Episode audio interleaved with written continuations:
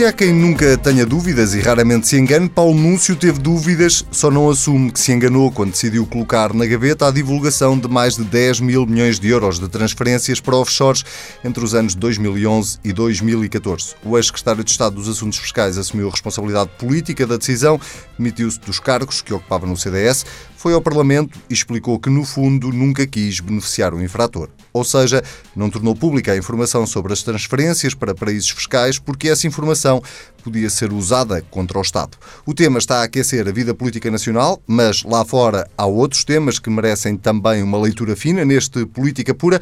Os convidados desta semana são Pedro Duarte e Miguel Tiago. Bem-vindos.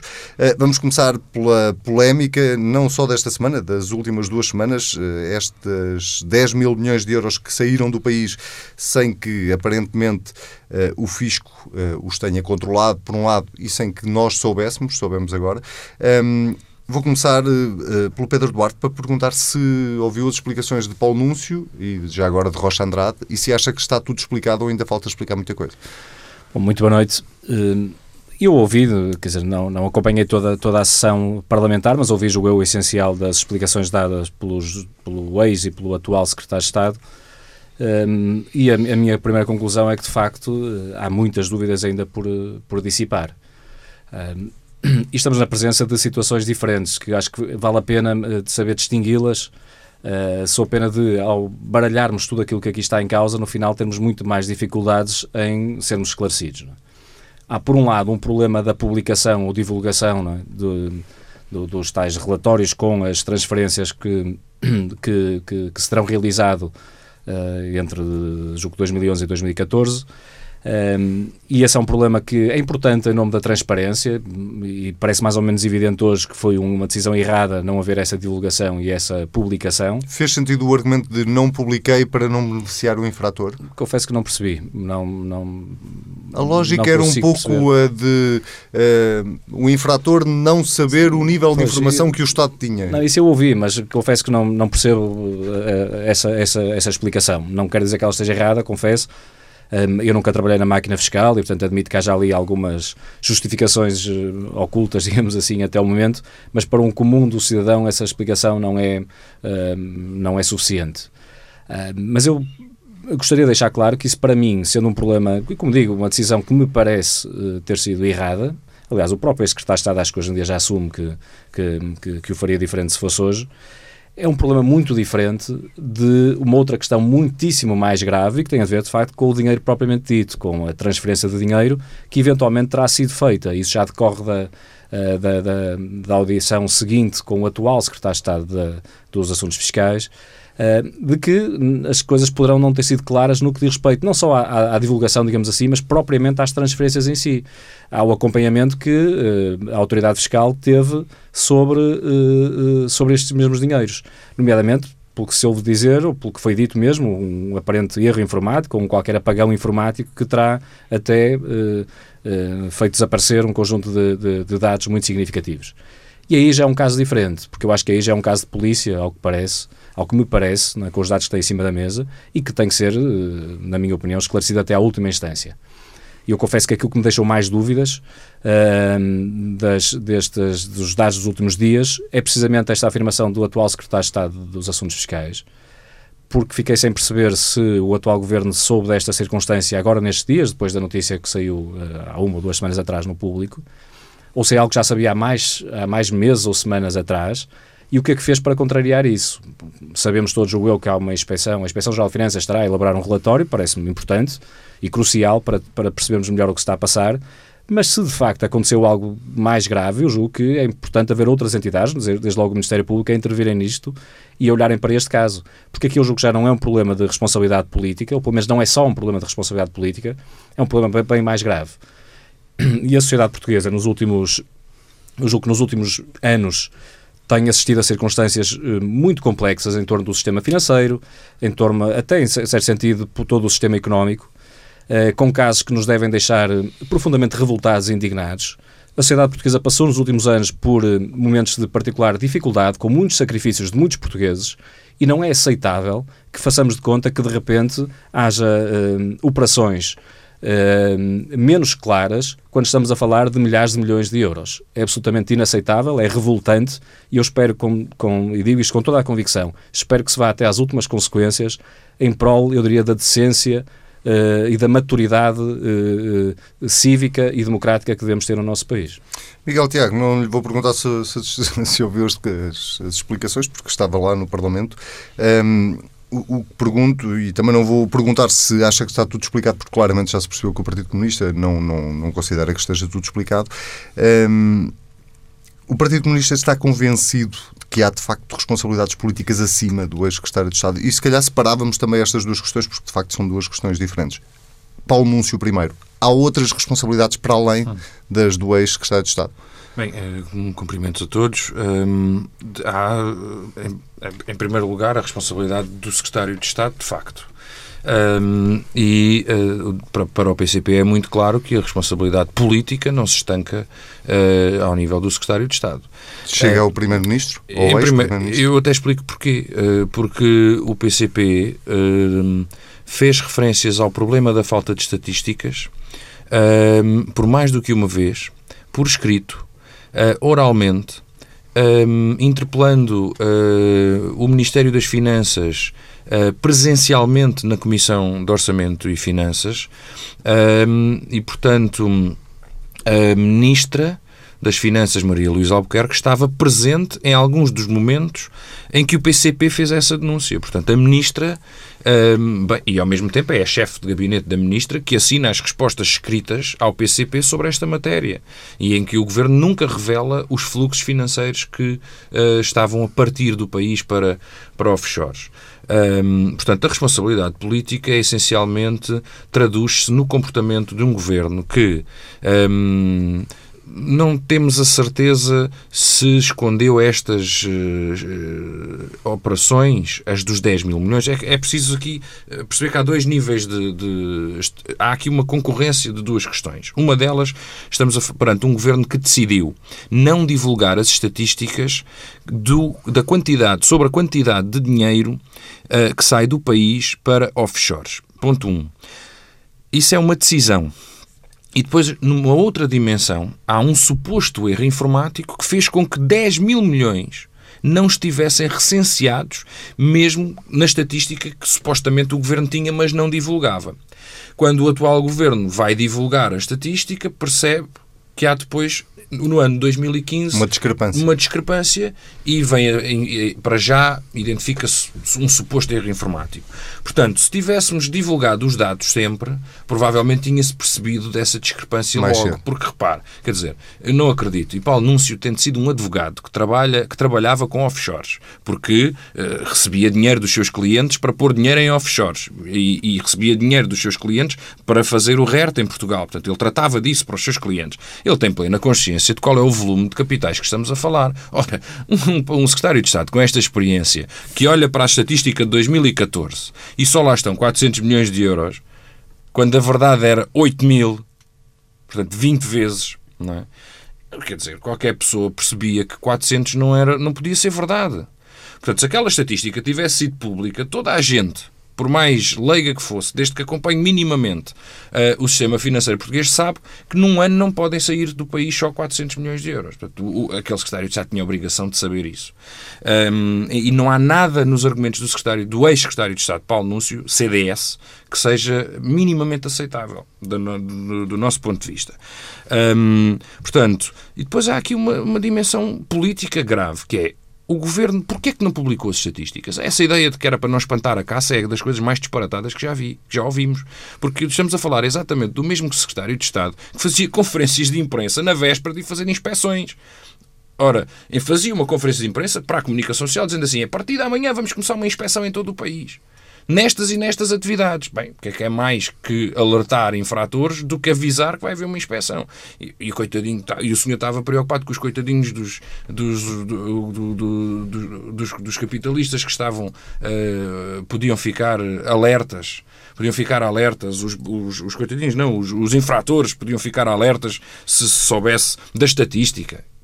Bem, enfim. Portanto, a questão política foi muito clara. Foi não permitir que os portugueses soubessem que, ao contrário do que o Anselmo disse, não foram 10 mil milhões que saíram sem os portugueses saberam, foram 27 mil milhões, porque os portugueses só souberam do valor total milhões agora. não passaram pelo crivo. Exatamente, 10 mil milhões não passaram pelo crivo da inspeção, mas o que saiu do país sem os portugueses saberem foram 27 mil milhões. Ora, isto era obsceno. No momento em que os portugueses estavam a ser confrontados com ah, penhoras, com ah, cortes salariais, diminuição de feriados, ah, esbulho do subsídio de férias e do subsídio de Natal, ah, enfim, um conjunto de aumento da carga fiscal. E vinha ao mesmo governo que nos estava a fazer isso dizer, ah, e ao mesmo tempo estão a sair do país qualquer coisa como 6 mil milhões por ano. O Sindicato dos Portanto, o Trabalhadores governo dos não, não ia Impostos... permitir que isso O acontecesse. Sindicato dos Trabalhadores dos Impostos eh, disse claramente, ou acusou claramente Paulo Núncio de eh, ter defendido interesses eh, particulares de- dos tais escritórios de advogados enquanto foi Secretário de Estado dos Assuntos Fiscais. O PCP faz uma leitura semelhante? Hum, uma coisa é essa, o que nós, nós só podemos saber, para já não, não, não, podemos subscrever eh, acusações eh, se- sem ter uma base muito sólida, mas, mas há uma coisa que é certa, é que esta ocultação da estatística e esta, esta incapacidade de identificar todas as transações beneficiaram um conjunto muito restrito de portugueses de eh, grandes grupos económicos e de grandes milionários. Beneficiaram. Se o erro foi deliberado, é gravíssimo e estamos a falar da mais elevada corrupção. Se o erro é meramente político, não é menos grave, porque estamos a falar de um governo que mobilizava todos os esforços da autoridade tributária para andar aí à procura das faturas nas feiras eh, e das pequenas bancas e das empresas, das pequenas e médias empresas e das pessoas e que penhorava casas às pessoas por dívidas, dívidas fiscais de 500 euros e ao mesmo tempo escapavam-lhe 10 mil milhões de euros. Eh, portanto, mesmo que tenha sido um erro, é de uma incompetência atroz e é de uma, mostra muito bem a visão política que o governo tinha. Agora, daqui a dizer que houve uma representação dos interesses de- das sociedades de advogados, é verdade que Paulo Núncio trabalhava para uma sociedade de advogados a Garrigas que fazia este tipo de esquemas de circulação de capitais, uns legais, outros menos legais, uns lícitos, outros, porque uma boa parte destas circulações depois são legais, isso ainda é mais grave. Ahm, e que depois foi para secretário de Estado. É verdade que, como secretário de Estado, foi galardoado pelos fundos de investimento porque tinha feito um ótimo trabalho. Portanto, estamos a ver que tipo de pessoas é que reconheciam o trabalho de Paulo Núncio. E, e é igualmente verdade que, enquanto secretário de Estado, não divulgou estatísticas sobre o trabalho das empresas para quem ele antes trabalhava, portanto, que é o, o dinheiro que sai do país por offshores eh, sai muitas vezes por via de eh, arquiteturas que são desenhadas e engenharias fiscais que são desenhadas nesses, nesses gabinetes, nesses escritórios de advogados, nessas sociedades.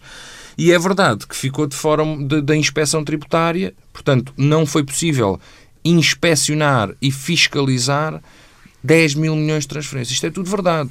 O PCP já Agora, decidiu dizer- avançar com dizer uma que- comissão de inquérito? Diz- não, o PCP não, não pode decidir que, que se vai avançar com uma comissão de inquérito enquanto todos os instrumentos que estão neste momento ah, ao dispor dos deputados não sejam esgotados e, e- e sendo esgotados não se, não se, ah, ah, não se consiga chegar a uma explicação satisfatória. É claro que esgotados os instrumentos que temos, nomeadamente a Comissão de Orçamento e Finanças, as perguntas ao Governo, a audição de antigos membros do Governo que têm sido, têm-se disponibilizado para ir.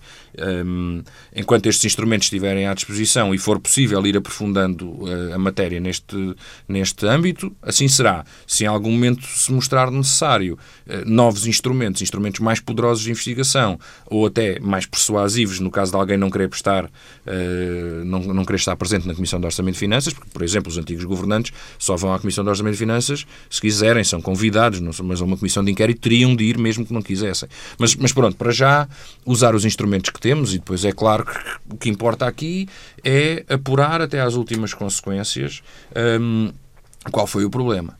Uh, E eu repito, mesmo que tenha sido um erro informático, um erro informático dá uma discrepância de 20 vezes o valor. E um secretário de Estado tão experiente e que conhece tão bem o tipo de valores com que estamos a lidar e não percebe que o ano 2014, só lá tendo 400 milhões, estava errado, que aquelas contas estavam mal, é Antes- antes absolutamente de passar inacreditável. Pedro, só, só to- tocar neste ponto que o Pedro tocava, que é e o atual secretário de Estado dos Assuntos Fiscais eh, sai ilibado no meio deste processo? Só agora é que descobriu?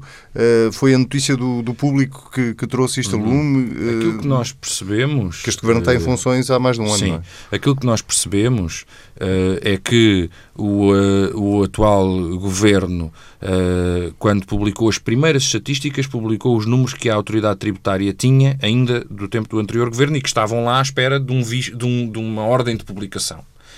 Quando fez a sua própria publicação, quando o governo fez a atualização, portanto, não se limitou a, a, a publicar o que já estava na gaveta, Uh, portanto, julgo que qualquer coisa como um ano depois, ou próximo de um ano depois, percebe que há uma discrepância de valores muito elevada e pede a verificação dos anteriores valores.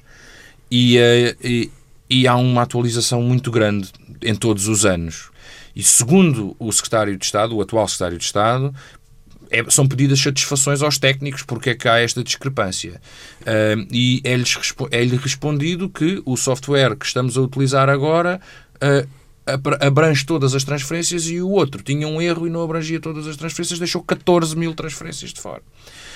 Um, tanto quanto sabemos, tanto quanto sabemos, o atual, o atual uh, secretário de Estado imediatamente solicitou à inspeção que iniciasse uma auditoria interna Uh, e, enfim. Uh, Mas e, já o que é satisfaz certo, essa repare, explicação. O que é certo é que divulgou a estatística. Uh, a, a, explicação do erro informático se satisfaz, não estou minimamente convencido quanto a ela, porque mesmo um erro informático.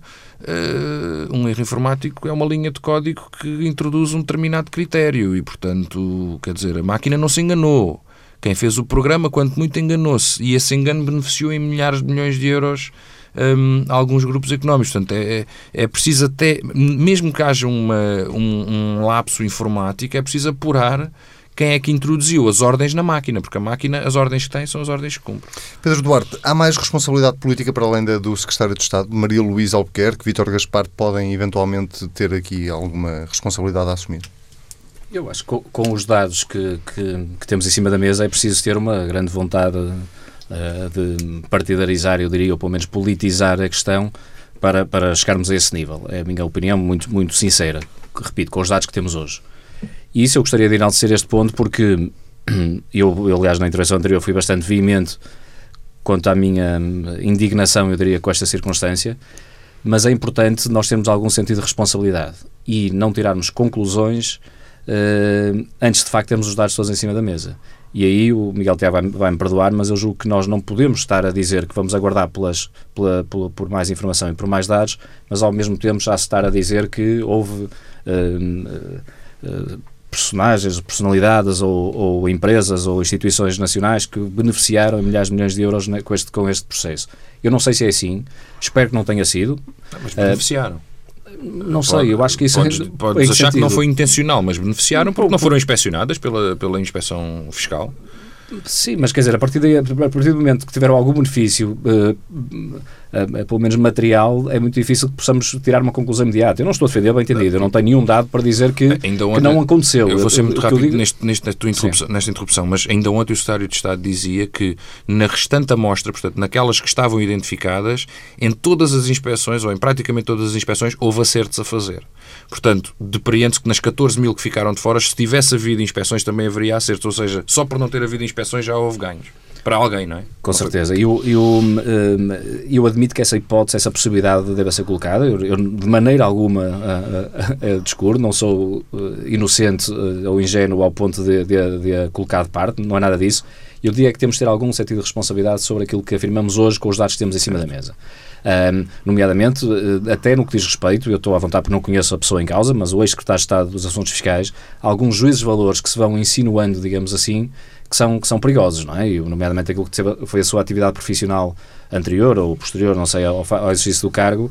Eu acho que Oh, Miguel, foi, foi, eu não queria entrar por aí, mas tu disseste aqui que houve, houve operações pelo, pelo escritório de advogados, umas ilícitas, outra, umas lícitas, outras ilícitas. Eu acho que temos de ter cuidado porque, apesar de tudo, nós até prova em contrário, as, as operações são todas legais. Eu não conheço nenhuma ilegal, porque senão seria o primeiro a denunciá-las, não é? E acho que é, é assim que temos de, de, de, de, de funcionar. Bom, mas isto não é questão essencial. A questão essencial aqui eu acho que é, de facto. Eh, eu, diria numa palavra que é transparência. Isso facto parece que não existiu, é verdade, não existiu no, no passado. Uh, e é bom que rapidamente possamos colmatar esse erro. E eu, para já, também ainda não vi isso. Não, não estou a, a, a, dizer que tivesse de haver, porque eu acho bem que, nomeadamente, a Inspeção Geral de Finanças faça o seu trabalho com a tranquilidade que, que entenda necessário, mas é fundamental que haja uma resposta. E eu digo isso porque uh, um caso que parece que ainda por cima está interligado com este, mas que se nos lembramos bem após os offshores, que foi o chamado Panama Papers, em que durante se calhar um ou dois fins de semana foi um tema uh, excitante de, para, para, para toda a sociedade portuguesa, incluindo a comunicação social, não é, que publicou muita coisa, e que depois de repente eclipsou-se, pura e simplesmente saiu da agenda toda de, de, da mediática e política até. Não é? E eu espero que não, não volte a acontecer uma coisa desse género. Porque aí sim eu acho que eventualmente haverá quem, quem haverá meia dúzia que se calhar beneficiam com esta opacidade, mas uh, eu repito, uma sociedade que quer ser evoluída e que quer ser decente, como eu espero que seja a nossa, não pode funcionar desta maneira. Tem que ser, ter sentido de responsabilidade e, de facto, ir atrás até às últimas consequências quando houver comportamentos que não são os mais, os mais corretos. Muito bem, vamos uh, mudar de assunto, não vamos uh, sair da, da, lógica nacional, isto porque Teodora Cardoso, Presidente do Conselho de Finanças Públicas, referiu-se à redução do déficit em 2016 quase como um milagre, numa entrevista que dá ao Jornal de Negócios. Ora, isso está a provocar eh, reações já do Presidente da República, também do Primeiro-Ministro. Eh, quer um, quer outros concordam que não se tratou de um milagre, foi de facto à conta do esforço dos portugueses. Eh, Miguel Tiago, Teodora Cardoso, quando se refere a isto, diz, no essencial, que o Governo, na segunda metade do ano, teve que fazer ali um esforço adicional, mas pouco sustentável para reduzir o déficit. Isso não é, de facto, quase criar ali um milagre para reduzir o déficit? Hum, eu acho que cada vez mais é um milagre Teodora Cardoso ainda ter salário e lugar, porque cada vez se prova mais que uh, o seu papel é absolutamente irrelevante uh, e os portugueses não devem nada uh, às eh, recomendações e aos conselhos do Conselho Superior de Finanças, nem de Teodora Cardoso. Um, aliás, a mesma que dizia maravilhas dos anteriores orçamentos de Estado, uh, quando os portugueses viveram os, um dos piores períodos da sua vida. Um, portanto, aquilo que Teodora Cardoso acha bom muitas vezes é aquilo que mais castiga os portugueses. E agora que temos uma ligeira folga, digamos assim, em que parece que finalmente há aqui alguma inversão de algumas políticas. Um, Teodora Cardoso tem um conjunto de preocupações uh, em torno da disciplina orçamental que, no essencial, puxam sempre para mais austeridade. Quando se refere a esta diminuição do déficit como um milagre, não está a fazê-lo como uh, de forma elogiosa.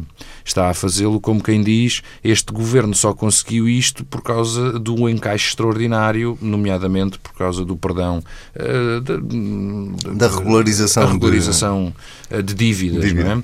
É? Uh, e, portanto, um, de certa forma, diz que o déficit foi, obtido através de medidas insustentáveis e não recorrentes. É isto que, quer, que está por detrás da palavra milagre, que à primeira, à primeira vista parece uh, elogiosa. Um, ora, Hum, eu, eu não tenho os elementos que me permitam dizer uh, que, uh, até porque, como sabem, para o PCP o déficit não é uma obsessão e não, não estamos cristalizados em torno do cumprimento das, das metas orçamentais e, de, e dos déficits impostos uh, precisamente pelos países que também nem cumprem os superávites. Mas, hum, no essencial, parece-nos que justificar o déficit obtido com com medidas extraordinárias, nem sequer é aritmeticamente ajustado, porque, tanto quanto me recordo do debate em torno do, do número do déficit, uh, foi demonstrado que é verdade que a regularização tributária, portanto, a regularização de dívidas, teve um efeito, é evidente, porque há, há dinheiro que entra. Uh, e que não é expectável que entre na mesma proporção no próximo ano, mesmo que haja um novo regime de regularização, uh, mas que ele corresponde a uma parcela do déficit, cujo número não tenho agora presente, peço desculpa, mas que não, uh, mesmo que não existisse, não nos colocaria em risco de incumprimento dessas metas. Eu repito que essas metas, para nós, PCP. Ou seja, não foi não por essa medida extraordinária que o Governo tudo, cumpriu a meta do déficit. De acordo com as contas que fizemos no PCP e, e que são, uh, nesse, nesse aspecto, quer dizer, é aritmética, portanto, são iguais para toda a gente que que as queira fazer. Uh, esse valor não é o que nos coloca dentro ou fora das metas.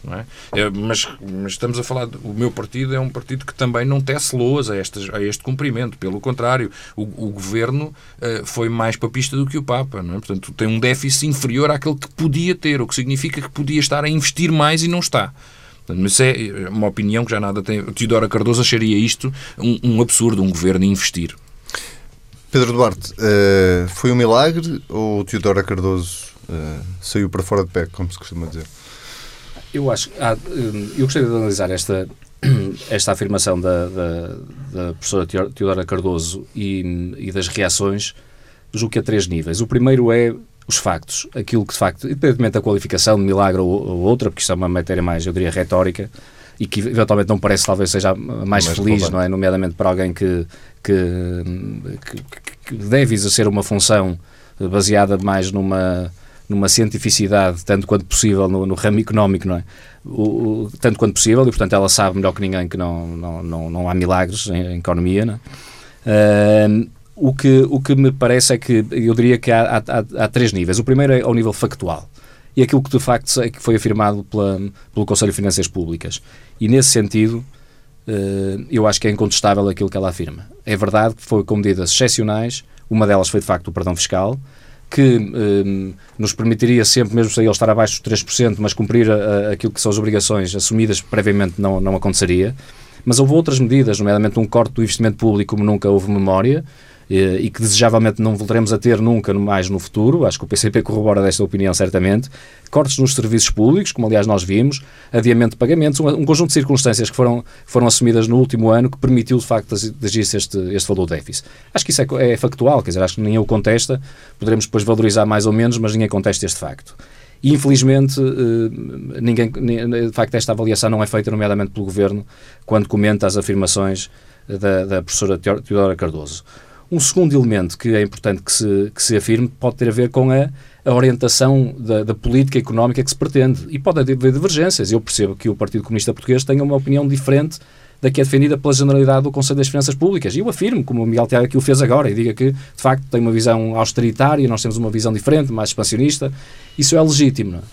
Mas eu passo aí para o terceiro patamar, que é o que me parece o mais grave de tudo isto é porque nós não podemos, se temos uma, uma postura democrática e acreditamos nas democracias liberais, nós não podemos acreditar em entidades independentes quando elas dizem bem de nós ou quando elas concordam connosco e depois deitamos-las abaixo pelo, pelo cano, digamos assim, partir do momento que elas têm uma opinião e uma posição divergente da nossa. Mas o PCP isso... nunca achou que o Conselho de Finanças Públicas fosse útil, eu, sequer, eu independentemente eu, de quem estava no governo e de quais eram as posições do Conselho. Eu, reconheço essa, essa coerência ao Partido Comunista Português, porque eu também fiz questão de dizer quem acredita nas democracias liberais.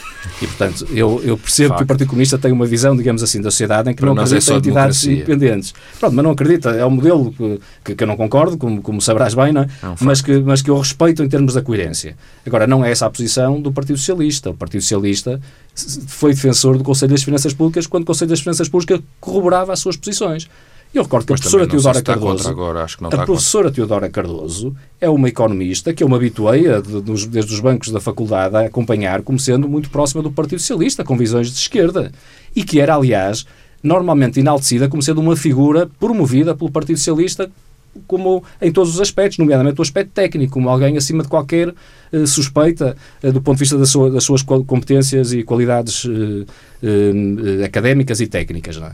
E, portanto, nós não podemos é ter esta atitude, que aliás não é original neste governo, é? de de facto ter uma, uma postura que eu diria muito autoritária e, portanto, quando alguém não está connosco, quem se mete com o PS leva, um bocadinho aquela lógica não é antiga, não é? E, portanto, a partir do momento que Uh, uh, o Conselho das Finanças Públicas tem uma opinião que é um bocadinho divergente do discurso oficial governamental, ah, aí vale a pena bater com toda a força. E eu acho que Mas eu não estou a fazer fretes, eu estou a dizer o que acho de, de, do Conselho de Finanças Públicas. Eu, agora estava a referir mesmo à, okay. à reação okay. do Primeiro-Ministro, okay. exatamente, de, a, a, esse nível. Porque, repito, eu, eu acredito que o Partido Comunista tem uma visão diferente, um modelo de sociedade diferente. Agora, nós não podemos, é de facto, usar as entidades uh, uh, públicas nesse sentido. Aliás, nos últimos dias, o que se tem passado, do ponto de vista das notícias, a propósito do Banco de Portugal, é exatamente o mesmo sentido. E, portanto, o Banco de Portugal, gostemos mais ou gostemos mais, ou gostemos menos ou mais, o Banco de Portugal é um banco que tem uma independência própria, é por isso que o seu, o seu governador não pode ser demitido por um governo, não é? Ora, este governo está a fazer tudo e mais alguma coisa, com notícias atrás de notícias, aparentemente até com outro tipo de, de esquemas de, de, condicionamento do governador do Banco de Portugal, à espera que eventualmente ele se demita e bata com a porta. Isto é, de facto, uh, uh, tentar entrar pela porta dos fundos e, portanto, contornar aquilo que é uma regra democrática e que foi consensualmente assumida na nossa sociedade desde há muito tempo. Não? E este tipo de princípios, julgo que são muito preocupantes do ponto de vista da, da eu diria, do, da pureza do ar democrático no nosso país. Não? É? Muito bem, vamos mudar de assunto, agora alargar um pouco à Europa, isto porque esta semana Jean-Claude Juncker, Presidente da Comissão Europeia, um, anunciou a criação de um livro branco para discutir o futuro da União Europeia. Um, e é literalmente um livro branco, é essa a definição. É a ideia é receber uh, contributos dos vários Estados-membros sobre aquilo que os Estados-membros querem que a Europa seja no futuro, sobretudo depois do Brexit. Ora, hum, a, a minha pergunta é muito simples. É, nós não estamos uh, com esta discussão um pouco atrasada, ou seja, agora é que vamos começar a discutir o que é que queremos, ou estamos a ter a discussão na altura certa, tendo em conta tudo o que mudou uh, na Europa e no mundo recentemente? Miguel Tiago. Hum, bem, a resposta meramente lógica é, eh, do ponto de vista Uh, até daqueles que defendem este, este processo de integração europeia, uh, é mais uma desilusão e estamos atrasados, certamente. A resposta política, enquanto comunista, é muito difícil dar, porque perguntar a uma pessoa que está contra uh, a existência da União Europeia nos termos em que esta existe uh, e que está contra a sua arquitetura, uh, se ela está a fazer as coisas bem ou mal, é um pouco difícil para mim. De qualquer das formas, o que é, o que é, relevante, é que, o que é relevante é que isto é um sintoma de que a União Uh, não responde às necessidades das pessoas, não responde às necessidades das economias e vai um pouco ao sabor uh, daquilo que são os interesses dos grandes grupos económicos. E isso é contrastante, claramente contrastante com planificação e com perspectiva, porque o que nós vemos do capitalismo é que o capitalismo é contra a planificação. E, portanto, é, é perfeitamente natural que a única estratégia que a União Europeia tem seja manter uh, a lei ao serviço dos grandes grupos económicos, continuar a permitir e a favorecer e a estimular a concentração de riqueza e, portanto, do ponto de vista daquela ladainha antiga com que nos enganavam da, da paz e prosperidade e abundância para todos os eh, seres vivos e, e, e seres humanos da, do espaço da União Europeia, um, em que parecia que havia um projeto, eis a realidade. A realidade está muito longe desse tal projeto e, e afinal nem novo projeto há, porque, Mas... porque aquilo que há é, é na prática insistir. E, e eu eh, aqui podemos ir mais longe, porque os sinais que os Estados-membros vão dando e que a Comissão Europeia vai dando uh, é até a de agravamento, porque estamos perante o falhanço total da União da União e dos seus instrumentos todos, nomeadamente da União Económica e Monetária e da União Bancária. E vamos estar perante o, o, falhanço da União de Capitais, portanto, do, do Mercado Único de Capitais. Uh, mas já estamos perante o falhanço daqueles pilares que já existem. Qual é a solução destes uh, cabeças brilhantes? Intensificar a construção dos pilares. Portanto, a União Bancária até aqui tem sido um desastre. Qual é a solução? Mais União Bancária. Uh, a União Económica e Monetária tem sido um desastre. Qual é a solução? Mais União Económica e Monetária. Portanto, ou seja, aquilo que se tem revelado negativo, principalmente para os países, para os países periféricos, é ao mesmo tempo verdade, positivo do ponto de vista económico e financeiro para outros, e é aquilo que tem vindo a ser mostrado sucessivamente como solução. Ou seja, aquilo que nos está a matar é aquilo que nos estão a apresentar como uma salvação, mas em doses maiores. Eu ia só interromper o Miguel Tiago para, para, para, para acrescentar que, até do ponto de vista de um comunista, sendo isto um livro branco e estando um comunista contra a arquitetura atual da União Europeia, Bom, se calhar é uma boa altura para contribuir com uma nova sugestão de arquitetura. Por isso é que não achei que a pergunta fosse disparatada. Não, não, não é, não, a pergunta não é disparatada. É-me difícil responder.